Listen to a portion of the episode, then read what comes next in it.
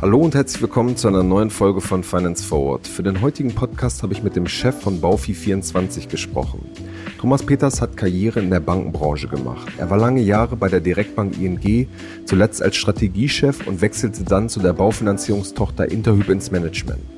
Vor rund zwei Jahren wagte er dann den Neuanfang und wurde CEO vom Interhyp-Konkurrenten Baufi24, der nun gerade Geld von Private Equity-Investoren erhalten hat, um im Markt richtig anzugreifen. Im Podcast habe ich mit ihm darüber gesprochen, wie er den Immobilienmarkt zurzeit sieht, wie er den Aktienkursabsturz beim Konkurrenten Hypoport beurteilt und wie er die Chancen der Blockchain für die Baufinanzierung sieht. Los geht's!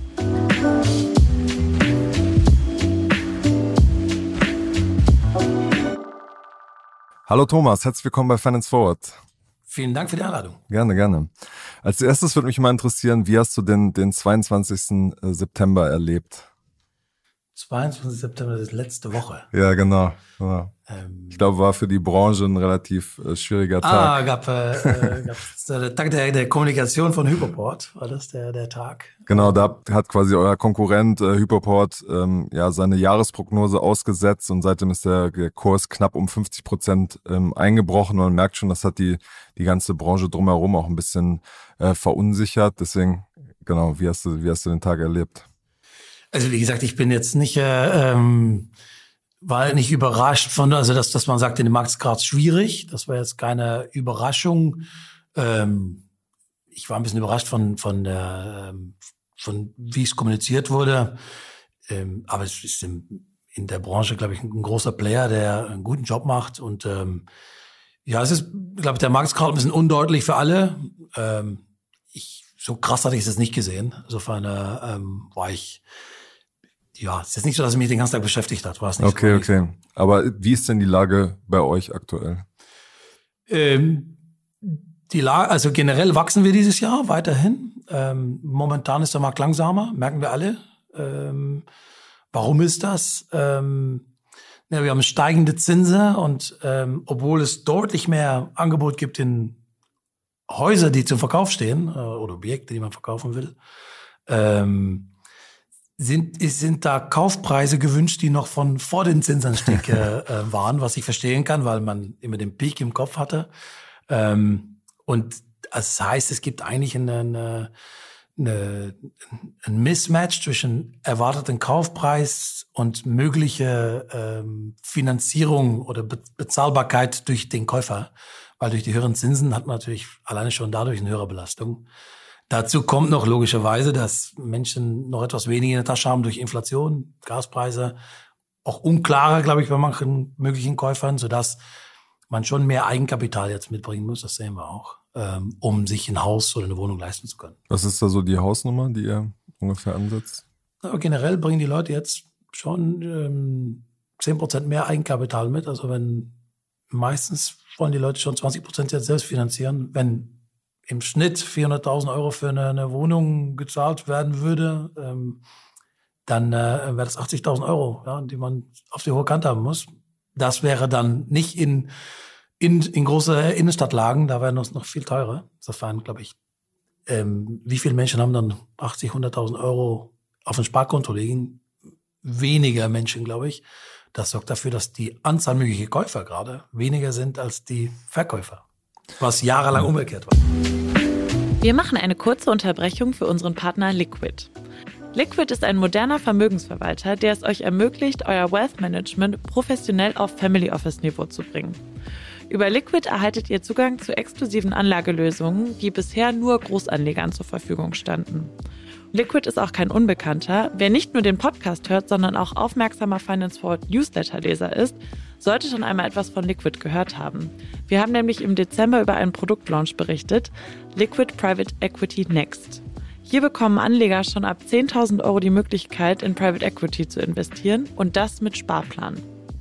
Gerade nach den Herausforderungen, die das Jahr 2023 in Zusammenhang mit Geldanlage mit sich gebracht hat, sehnen sich viele Anleger nach Guidance und nach einem professionellen und vor allem unabhängigen Partner. Und hier schafft Liquid die Möglichkeit, in Venture Capital und in Private Equity zu investieren und öffnet diese Anlageklasse. Schaut jetzt am besten einmal auf liquid.de slash ffwd vorbei. Zu Beginn des Jahres reduziert Liquid das Mindestanlagevolumen für Liquid Wealth Management von 100.000 auf 50.000 Euro. Einfach online einen Anlagevorschlag erstellen oder ein kostenloses Gespräch vereinbaren. Liquid schreibt man übrigens L-I-Q-I-D.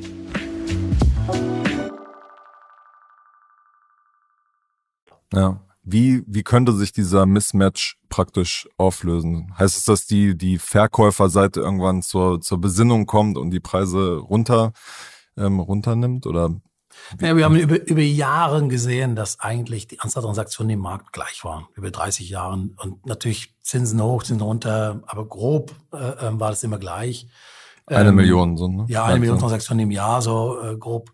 Ähm, und äh, jetzt haben wir zehn Jahre lang gesehen, dass eigentlich die Zinsen hochgingen und man das nicht mehr gewöhnt hat, dass wenn die Zinsen hochgehen, die Preise ein bisschen runtergehen. Ähm, bei Kapitalanleger merkt man es sehr gut, sehr einfach. Wenn der, wenn es sich nicht mehr rechnet für einen Kapitalanleger, sehr rational, dann wird das, äh, wird der Deal nicht stattfinden. Das ist ein Markt, der sich dadurch auch schneller anpassen kann, weil es ist sehr rational. Also mit dem Zins, der da ist, gibt es mir noch eine Mietrendite? Ja, nein. Das ist sehr einfach. Bei Privatkäufer ist aber und Verkäufer ist es viel emotionaler wollte ich den, bin ich bereit, äh, den Preis herunterzubringen? Glaube ich, dass der Markt wieder hochgeht? Wann? Wie lange habe ich Geduld, Zeit? Es ist viel unklarer und momentan sind wir in dieser Phase erwartbar, aber also momentan alle erwarten, dass die Zinsen noch ein bisschen hochgehen. Also höhere äh, Immobilienpreise werden wir nicht sehen, die werden alle ein bisschen runterkommen. Okay, und ähm, auch gleichmäßig runterkommen oder je nach Region? Auch da wieder, meistens sagt man Lage, Lage, Lage. äh, ähm, also der Punkt ist, wenn Sie in der Innenstadt von, von Hamburg oder, oder München was kaufen wollen, da gibt's noch immer genug Kandidaten mit genug Kapital. Da wird sich der Preis nicht mehr hochgehen, glaube ich, aber sicher stabilisieren und ein kleines bisschen runtergehen. Aber in Gebiete, wo wenig Nachfrage ist, werden Sie deutliche Preisrückgänge sehen. Hm. Glaubst du denn, dass der Verkaufsdruck perspektivisch auch zunimmt, weil ähm, Leute praktisch ihre alten Kredite nicht mehr bedienen können wegen der, der steigenden Zinsen? Ich hatte mal mit einem Bankberater gesprochen, den ich ganz gut kenne, und der sagte, dass ein paar seiner Kundinnen und Kunden ihn jetzt schon äh, ein bisschen verzweifelt teilweise anrufen. Glaubst du, dass das ein weiterer Effekt sein könnte?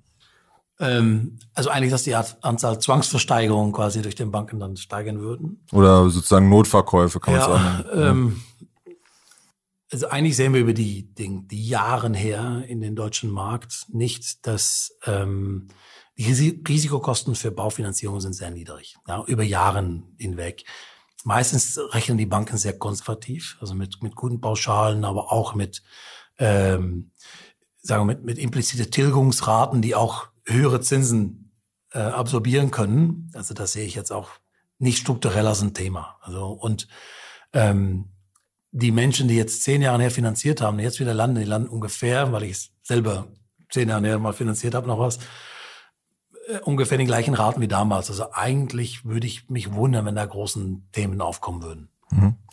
Ihr habt jetzt ja gerade, seid ja dabei, ähm, drei Unternehmen zusammenzuschließen. Ähm, du mit Baufi 24. Stellt ihr da bestimmte Projekte jetzt ein bisschen in Frage? Ähm, spart ihr? In der Branche gibt es sicherlich auch eine, einige Entlassungen. Also hinterfragt ihr eure ursprünglichen Pläne?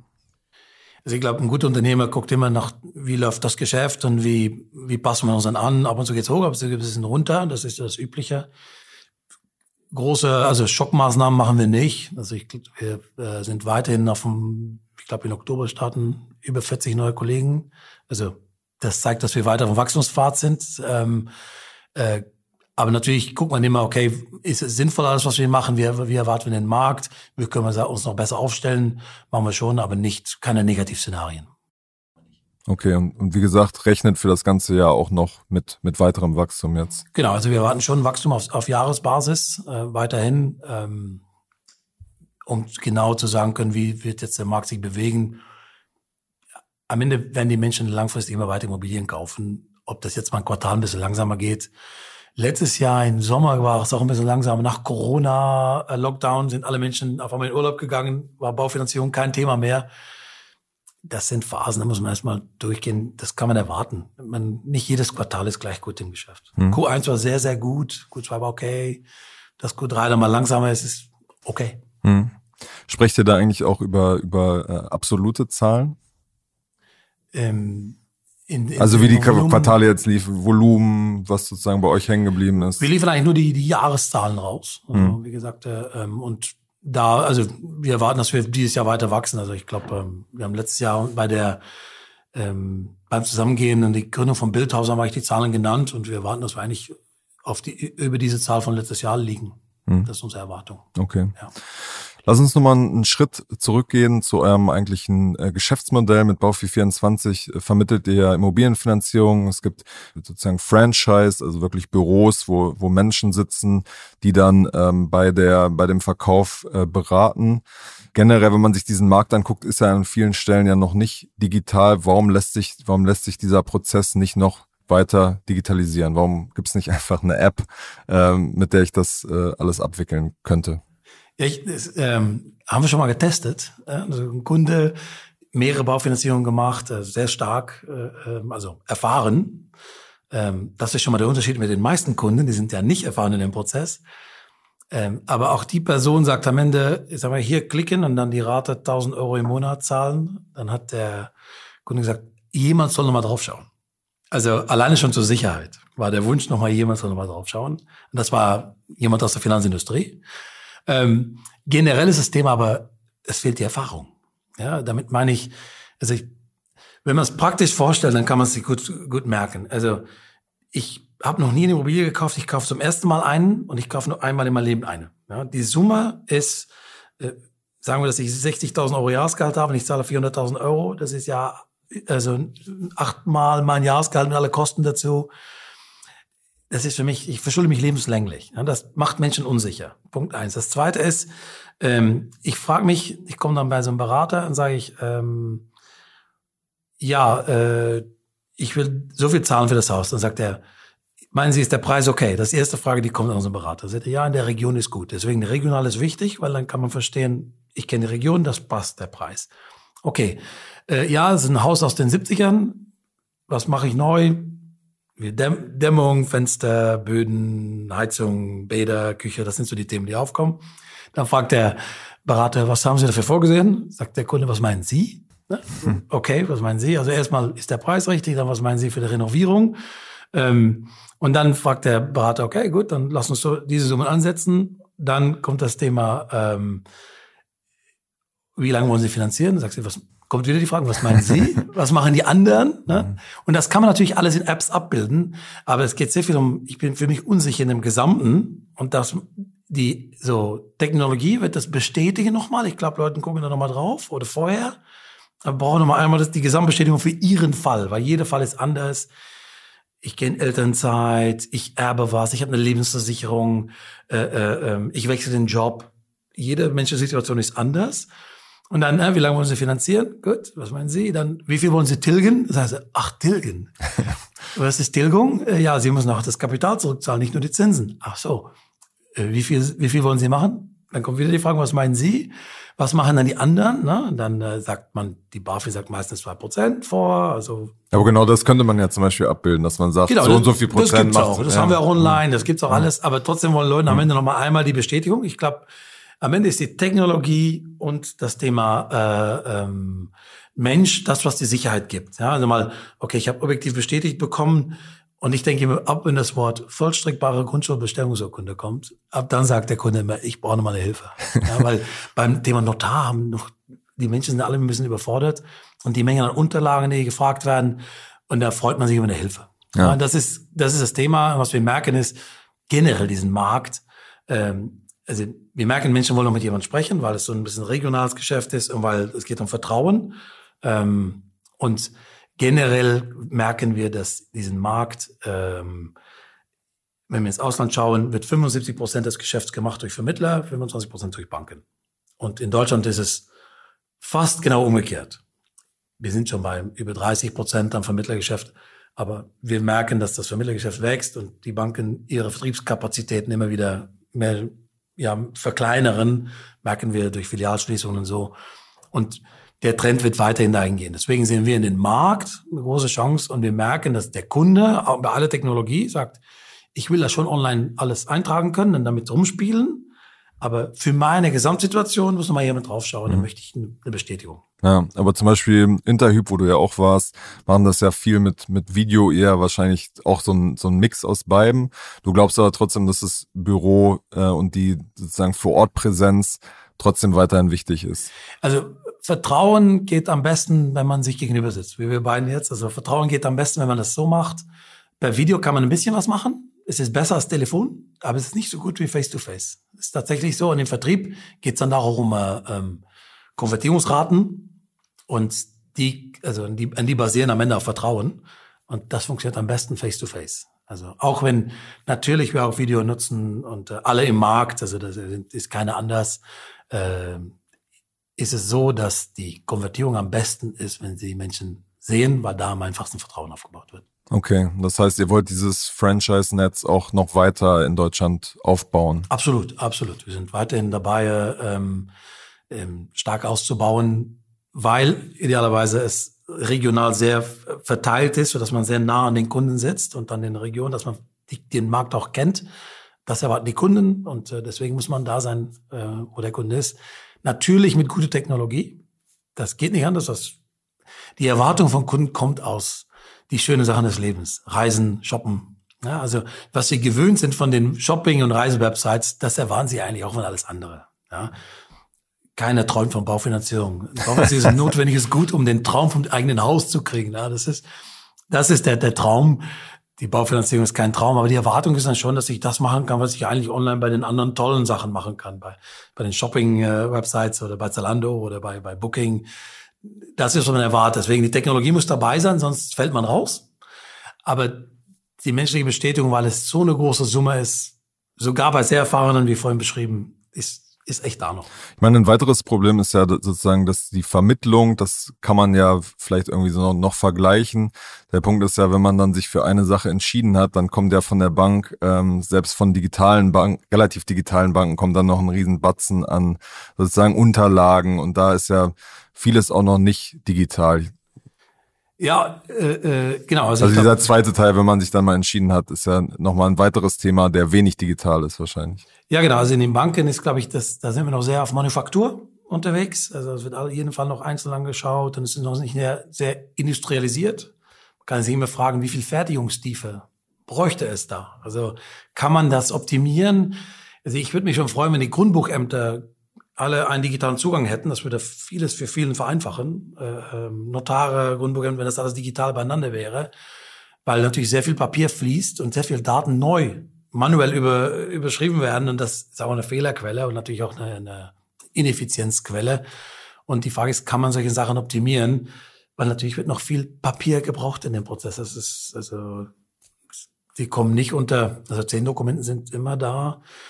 Und wie gesagt, sehr schwierige Namen, Dokumente, die man noch nie gehört hat, äh, Zweckerklärungen, die Grundbestellungsurkunden, solche Sachen sind natürlich auch dann äh, ähm, ja nicht für jeden Kunden Standard und, und regt auch auf. Deswegen auch wieder braucht man Hilfe. Und die Frage auch für Banken natürlich eine Riesenarbeit, um all diese Dokumenten zu analysieren, zu verstehen. Also generell ist, glaube ich, in dem Prozess in den Banken noch ein großes Potenzial, um die zu helfen. Mhm. Ihr habt ja vor schon vor, vor längerer Zeit äh, Loanlink, äh, ein Startup gekauft mit Baufi24. Welche Rolle spielt das äh, in diesem ganzen Setup? Sehr wichtiges Setup, äh, sehr wichtiges Thema. Äh, Loanlink hat eine eigene Software entwickelt, Finlink. Ja, deswegen haben wir ähm, die Firma jetzt auch Finlink genannt, nach, nach der Software. Ähm, und äh, Finlink hat ist ein, ein CRM, ich sage immer Salesforce für Baufinanzierer, äh, Baufinanzierungsvermittler, ähm, über 1000 Nutzer täglich, die einfach ihre, äh, ihre Baufinanzierung damit abwickeln. Insofern das ganze Antragsgeschäft, wie es üblich im Markt ist. Ja, insofern sehr wichtig, äh, ähm, auch für uns als, als, als, äh, ähm, als Software, um einen guten Vertrieb machen zu können. Wir haben natürlich den Anspruch, um die beste Vertriebssoftware zu haben, weil, wie gesagt, der Kunde seine Erwartungen sind, steigen auch immer weiter durch die anderen Erfahrungen im Markt. Und äh, wir glauben, dass wir mit Finlink eigentlich den ganzen Markt in den gesamten Prozess noch echt besser unterstützen können, als das, was bisher gemacht ist. Mhm. Ihr habt jetzt ja im Zuge dieses Deals auch äh, 30 Millionen ähm, reserviert für Zukäufe und weitere Aktivitäten.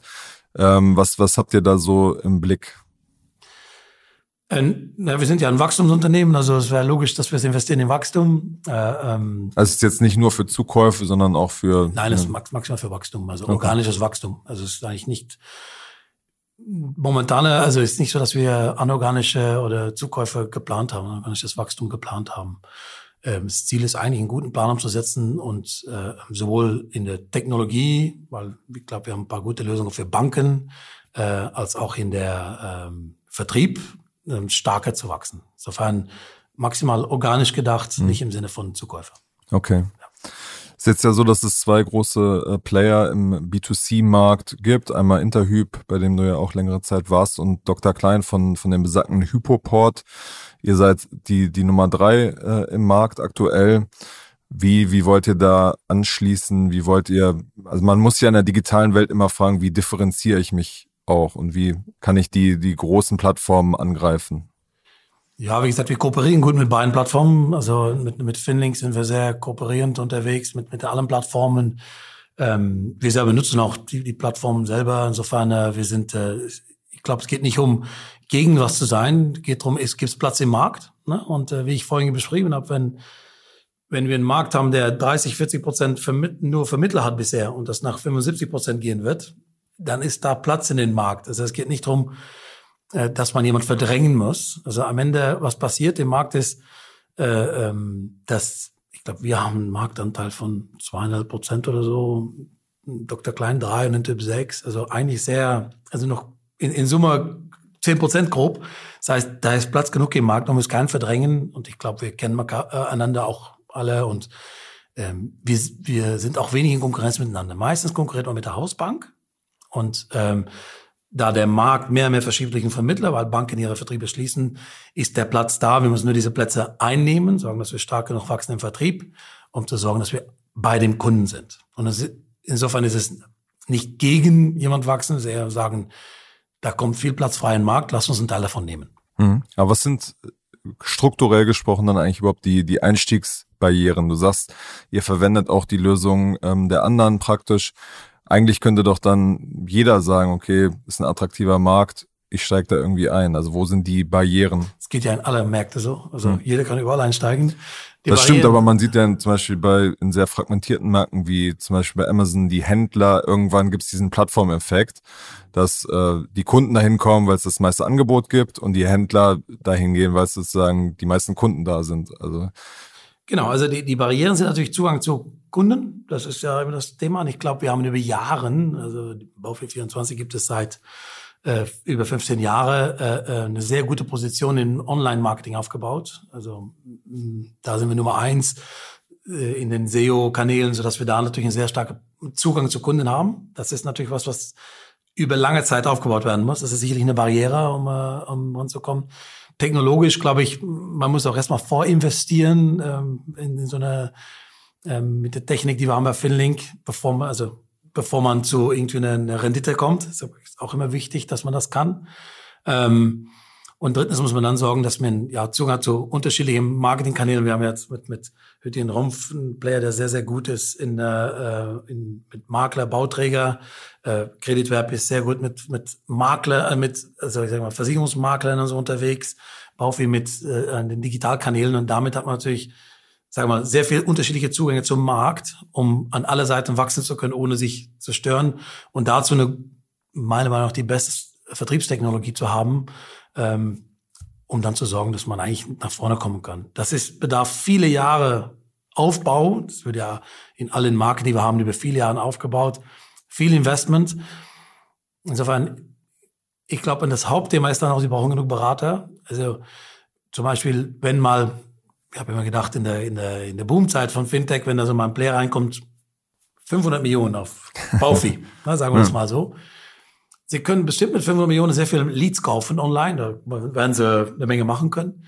Aber Sie können nur so viel Geschäft machen, wie Sie an Berater kriegen, um zu konvertieren, weil digital in Deutschland konvertiert 0%. Es gibt keine digitale Baufinanzierungen. Erstens, weil es die Banken nicht anbieten und zweitens, weil es die Kunden noch nicht nehmen wollen, weil sie mit jemand sprechen wollen. Das heißt, ihre 500 Millionen müssen sie, sind nur so schnell eingesetzt und konvertieren so schnell, wie sie Berater aufbauen können. Also, sie müssen noch Berater aufbauen. Das ist eigentlich der natural limiting factor. Okay. Aber es hieße, dass zum Beispiel, also die, die Frage ist ja, wer wird der nächste Zugangspunkt in den nächsten 10, 15 Jahren sein, weil ja die Gen, Gen Z oder so tickt ja, glaube ich, einfach noch ein bisschen, bisschen anders als die Generation, die jetzt vielleicht ein, ein Haus kauft, wenn sich dann überhaupt noch leisten können. Aber die, die Frage ist ja, was sind, was sind da dann die, die Zugangspunkte? Wie wird sich das verändern? Naja, am Ende, ich, deswegen glaube ich sehr, dass es wichtig ist, dass man auch, dass man einen guten Zugang hat, wo der Kunde dann auftaucht und oder er taucht auf bei einem Makler oder beim Sucher von einem Haus oder er taucht auf äh, ähm, online, weil meine Sparkasse ist, äh, ist nicht mehr da und dann google ich. Ne, also mein natürlicher erster Anlaufpunkt wäre nicht mehr da. Und da sind wir als erster positioniert. Insofern, glaube ich, sind wir da gut. Äh, ähm, aber ob sie dann so eine große Entscheidung, die so viel Signifikanz hat, auch in Summe, sich trauen, alleine zu treffen, also alles, es ist nicht so, dass wir bisher merken, dass die jüngere Kundengruppe mehr digital machen will. Also, die, also natürlich wollen die, was wir merken, die, die, die, wir haben so einen eigenen Kundenbereich, die Kunden spielen selber mehr rum, aber wollen am Ende trotzdem mit jemandem sprechen. Es ist nicht so, dass es auffällig ist, dass die Jüngeren digital laufen wollen. Ja. Und wir brauchen auch Digitalangebot von den Banken dann, ne? wenn ja. es das geben würde. Ja. Ich hatte mal ein äh, Interview schon vor, vor längerer Zeit mit dem Valentin Steif, dem Gründer von, von N26. Und damals ging es auch so ein bisschen darum, wie weit kann man dieses Produkt eigentlich aufbauen, was ja im Moment noch sehr basic ist. Da hatte ich, hatten wir auch drüber gesprochen, so wird, wird es irgendwann Möglichkeit, äh, möglich sein, über N26 eine, eine Baufinanzierung sich zu holen. Wie, wie siehst du das? Äh, welche, welche Rolle können da Neobanken ähm, spielen?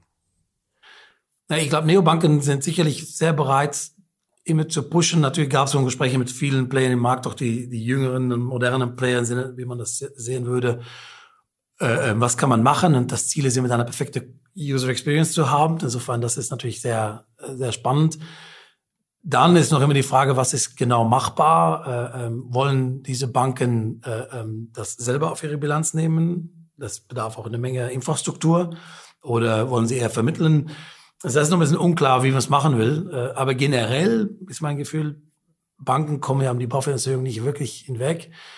Ähm, ich, weil generell in Deutschland ist sehr viel Spargeld.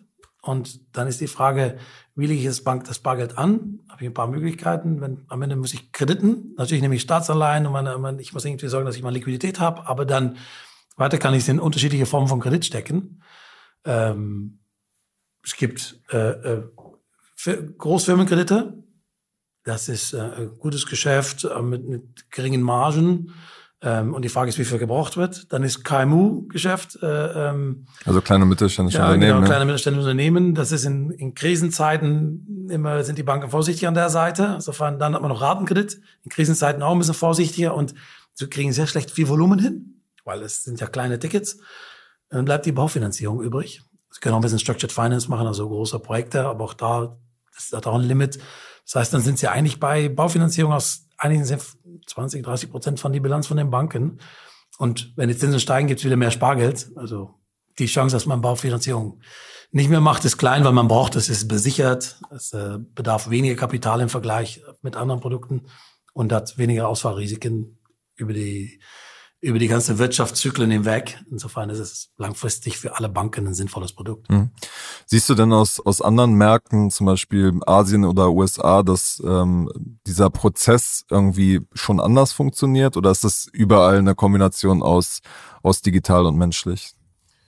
Ähm, das Thema, also wie gesagt, generell ist es so, dass dieses, diese menschliche Beratung, dieses Vermittlergeschäft überall groß, größer als in Deutschland. Also das ist äh, ein genereller Trend. Interessanterweise, man würde denken, das ist digital.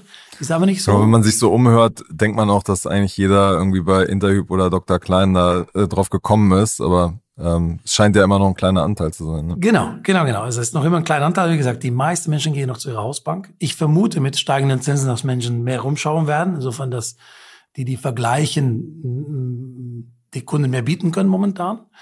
Ähm, generell, was man im Markt sieht, also, also mehr Vermittlergeschäft sieht man international und man sieht ein paar, äh, zwei Sachen ist, äh, ähm, ist, dass ein paar mehr digital, sagen wir mal, digitale Kreditentscheidungsmodellen in, in England oder in den USA entstehen und man sieht auch, dass da, sagen wir mal, ähm, die Fertigungstiefe von Banken bisschen anders verteilt wird. Das ist, was man sieht in den Märkten. Das heißt dann schon automatisierte Kreditentscheidungen oder wie? Ja, oder Banken, die, die sagen mal manche Sachen, Services einfach teilen, weil sie sagen, das ist Infrastruktur für den Markt und nicht mehr als Einzelplayer das darstellen. Ja. Hm, okay. Wenn man sich so generell auf den, den Immobilienmarkt guckt, muss man ja sagen, dass viele Startups, die da gestartet sind, dass es sich nicht so schnell entwickelt wie jetzt im, im allgemeinen Fintech-Markt äh, und alles ein bisschen langsamer funktioniert. Was ist da deine, deine Sicht und deine Erklärung? Ähm, du meinst in, in, in dem Baufinanzierungssegment oder? Generell in, in alles rund um Immobilien. Ähm, also was so unter so unter PropTech ähm, mhm, gefasst okay, wird. Okay. Da ist jetzt Baufinanzierung sicherlich noch ein sozusagen spezieller Teil. Ähm, aber es sind ja viele gestartet mit der These, dass sich auch diese ganze Branche digitalisieren wird. Und es ist ähm, an vielen Stellen sehr viel langsamer als jetzt zum Beispiel im, im pure Fintech-Markt. Ja, ähm, gut, eine Baufinanzierung ist im Vergleich mit ein, einer Aktie oder ein Payment sehr, ähm, sehr nicht standardisiert. Ja, also ähm, Baufinanzierungen sind nicht standardisiert, denn wenn Aktienhandel oder äh, äh, Bezahlungen sind maximal standardisiert durch Börsen und durch der EZB, ja, also der, oder Zentralbanken. Äh, bei Baufinanzierung sind sie ganz anders unterwegs. Auch diesen Häusermarkt ist jetzt nicht, man, wenn wir selber eine Wohnung suchen oder so, merkt, merkt jeder, das ist ja nicht so standardisiert, wie man das denkt. Insofern, ich glaube, ähm, das ist das Erste. Also es ist nicht so einfach, auf ein paar Standards zu setzen und mit gefokussiertes Kapital an guten Preisen läuft's. Also und es ist sehr sehr regional. Man kann es nicht zentralisieren. Es ist sehr regional und Deutschland ist ja sehr groß. Und insofern, es gibt sehr viele unterschiedliche Player. Wie gesagt, man denkt dann, die Großen sind sehr groß, aber sind eigentlich prozentmäßig überschaubar. Ähm, und das ist die Frage, wie komme ich dann an den Massen dran? Ja, und ich glaube, das ist vermutlich das Thema, die Skalierbarkeit des, des Marktes in, in, für so ein PropTech. Ähm, es gibt sehr viele unterschiedliche kleineren Player, um Zugang zu haben. Es ist nicht eine Masse, wo man dann hingeht. Und ähm, ich vermute, dass das dafür sorgt, dass es vielleicht langsamer geht. Weil mhm. gute Ideen habe ich viel gesehen. Äh, ähm, manchmal wundert man sich, warum sie nicht durchsetzen. Was, was fällt dir da zum Beispiel ein? Ja, also ich glaube jetzt ganz spezifische Idee, wo ich denke, und ich will aber nicht manche Filme zu nahe treten, das wäre ein bisschen, aber es gibt echt Sachen, die, die eigentlich echt Sinn machen würden, aber irgendwie kommen sie nicht durch, auch weil der bestehende Markt vielleicht hier und da noch konservative drin ist oder lieber das nicht hat. Ja. Mhm. Aber ähm, am Ende gute Ideen sollten sich immer durchsetzen können. Ähm, es ist ein verstreuter Markt. Ich glaube, das ist das Thema. Mhm. Es gibt jetzt ja immer wieder Bestrebungen auch von äh, Tokenisierung von Immobilien, dass man die Idee ist praktisch, dass man auch kleinere Teile von der ganzen von dem ganzen Haus irgendwie handelbar macht und Liquidität quasi ständig verfügbar macht. Glaubst du, an diesen Markt? Oder glaubst du, das ist irgendein theoretisches äh, Konzept, was, was nicht funktionieren wird? Naja, es funktioniert schon. Ja. In Hamburg gibt es Expo, die das eigentlich machen. Äh, ähm, die allerdings so mit ein paar Problemen zu kämpfen haben. Naja, ja. Äh, ich glaube, am Ende, sie haben es gut umgesetzt. Aber so, man, manche Investments laufen gut, anderen weniger gut. Aber das ist ja bei aller, äh, ähm, bei Aktien, bei Häusern genauso. Das ist über das Gleiche. Ähm, also ich glaube, prinzipiell ist es gut umgesetzt. Ähm, sondern es macht Sinn, glaube ich, wenn Menschen sagen, ich habe, ich glaube, es ist nicht schlau, alleine in Aktien zu sitzen, es ist nicht schlau, alleine in Staatsanleihen zu sitzen, es ist nicht schlau, alleine in Immobilien zu sitzen. Also am Ende geht's Portfoliotheorie, gut verteilen. Und wenn es dafür sorgt, dass man teilweise Immobilien besitzt, macht das Sinn. Ob, also ich glaube, Blockchain wäre als Sinne von Smart Contracts sehr sinnvoll für Baufinanzierung, glaube ich, langfristig. Aber wie würde das dann funktionieren? Ja, wenn Sie einen Smart Contract haben und sagen, wir brauchen zehn äh, äh, Kriterien, die man abhakt, Dokumenten, die man abhakt oder wie auch immer, bevor eine Auszahlung stattfinden kann. Und dann gibt es eine Blockchain-Übertragung grundbuchmäßig von, von Eigentümer A nach dann der, Neu der Käufer.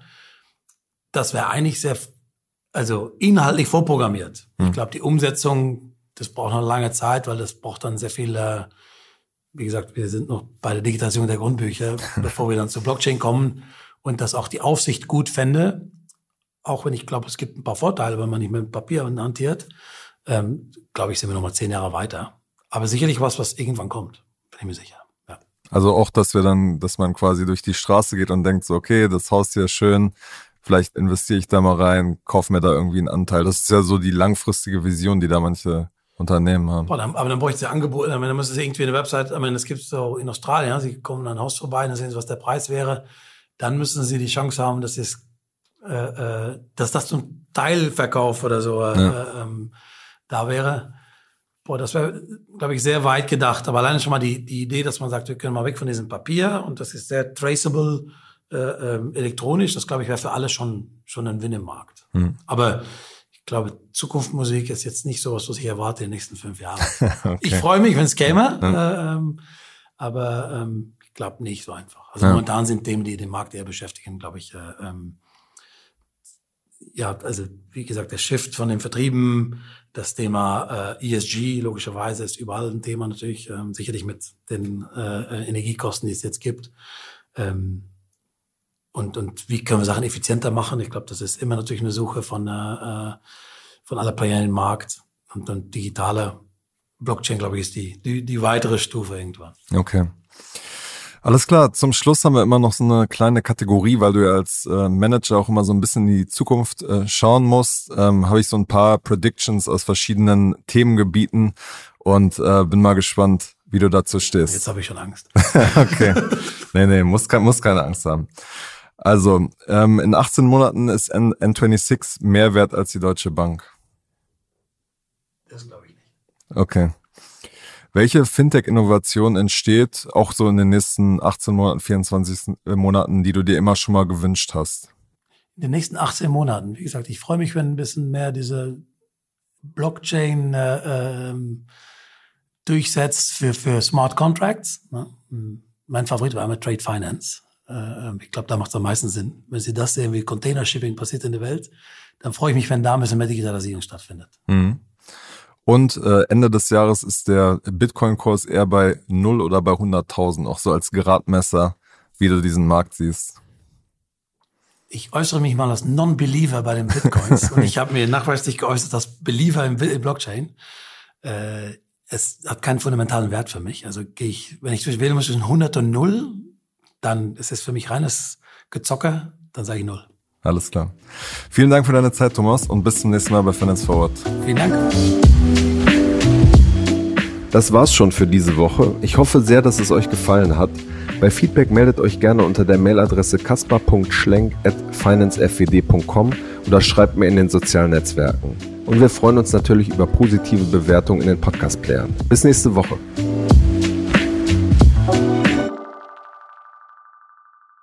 Dieser Podcast wird produziert von Podstars